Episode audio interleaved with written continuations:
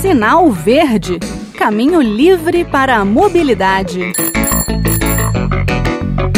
Olá, eu sou o Bruno Lourenço e vamos para mais um Sinal Verde. Hoje voltaremos a falar de carros elétricos. São mesmo a solução de nossos problemas ambientais? A inspiração do programa veio de um vídeo que eu vi no YouTube de uma física alemã, a Sabine Rosenfelder. Ela é daquelas pessoas super inteligentes que trabalham para mastigar conceitos como física quântica e buracos negros e torná-los mais palatáveis para plateias leigas. E com esse olhar de cientista, afeita a dados e pronta para refutar hipóteses sem pé na realidade, ela fez um vídeo intitulado Veículos elétricos vão nos salvar ou nos destruir? Apesar de eu sempre brincar aqui que carro elétrico você um dia ainda vai ter um, a verdade é que ninguém sabe ao certo o futuro da mobilidade. A gente tem gente do meio, como o jornalista Boris Feldman, do Alto Papo, que diz que os carros elétricos vão chegar, que é algo inexorável. Mas não por conta da preocupação ambiental propriamente dita, mas porque o motor a combustão é algo muito obsoleto, pouco ineficiente, desperdiça energia demais em forma de calor. O motor elétrico é muito mais simples, manutenção muito menos complicada, sem trocas de óleo, por exemplo mas o futuro pode não estar tão próximo. Agora eu volto com a física Sabine. O primeiro dado que ela trouxe foi em relação às emissões de gases que aumentam o efeito estufa. Nos Estados Unidos, o setor de transportes é o principal emissor, com 29%. Eletricidade, indústria e agricultura vêm a seguir, com 25%, 23% e 10%, respectivamente e carros de passageiros e caminhões respondem por mais da metade das emissões do setor de transportes. Então, daí a gente vê a importância de veículos menos poluentes, inclusive particulares. Agora, quais as dificuldades para que mais pessoas adotem os elétricos? Estações de carga e recarga e preço. Se na Europa é até fácil encontrar um posto elétrico, nos Estados Unidos não é bem assim, principalmente no interior. As estações também apresentam carregadores quebrados e problemas com os aplicativos para fazer o pagamento. Eu contei da minha experiência lá em Portugal com um carro elétrico que não foi bem assim, diria, intuitivo de saber como fazer o abastecimento. Agora vamos falar dos investimentos necessários para melhorar essa realidade. Estimativas dão conta de 26 milhões de veículos elétricos nos Estados Unidos em 2030. Para dar conta disso, serão necessários 1 milhão e 300 mil carregadores simples, 900 mil estações de carregamento rápidas e 180 mil estações super rápidas. O custo de um carregador super rápido é de 125 mil dólares. Então, estamos falando aí de 22 bilhões de dólares em investimentos só para os carregadores super rápidos, que são aqueles capazes de uma carga em um carro em duas ou três horas mas o comportamento típico esperado será o carregamento noturno nas residências depois de um dia de uso do carro, com carregadores simples mesmo. E aí entra outra conta. A rede vai dar vazão a essa demanda? Nem a Europa, nem os Estados Unidos conseguem.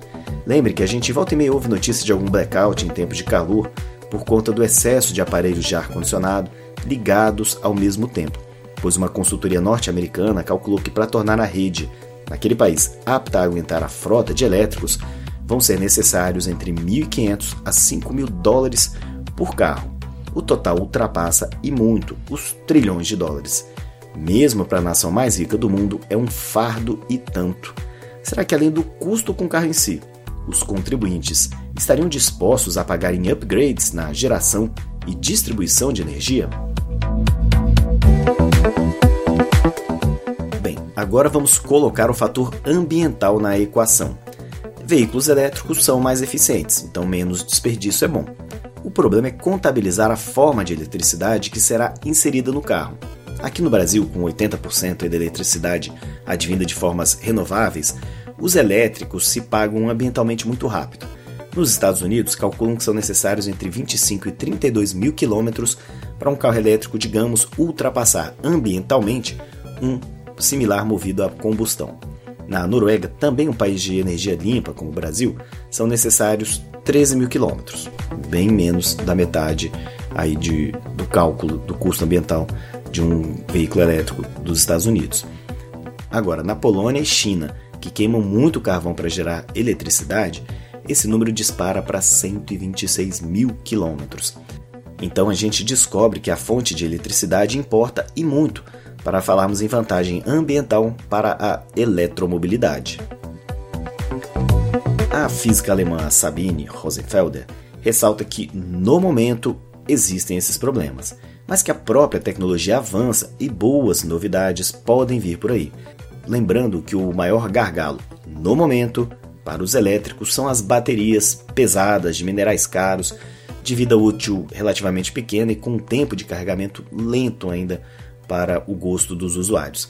E que praticamente todas as montadoras do planeta anunciaram planos para parar com a produção de carros a gasolina ou diesel em algumas décadas e várias cidades anunciaram a proibição de circulação de veículos a combustão para esta década e as seguintes. Então a situação de agora pode mudar bastante nos próximos anos. Mas não podemos esquecer que as dificuldades apontadas são para países ricos. Então imagine como se dará a eletromobilidade no Brasil e outras partes do mundo. No final do vídeo, a física fala em tom jocoso de que não tem dúvidas de que o carro elétrico valerá o investimento, mas daqui a 100 anos. E você, concorda com a física alemã? Ou acha que essa revolução virá mais cedo? Fale com a gente. Nosso e-mail é radio.senado.leg.br e o WhatsApp da Rádio Senado é 61986119591. Os episódios anteriores podem ser encontrados com uma busca na internet por Sinal Verde Rádio Senado ou então na página www.senado.leg.br/radio/podcasts. Um abraço e até o próximo programa. Sinal Verde Caminho livre para a mobilidade.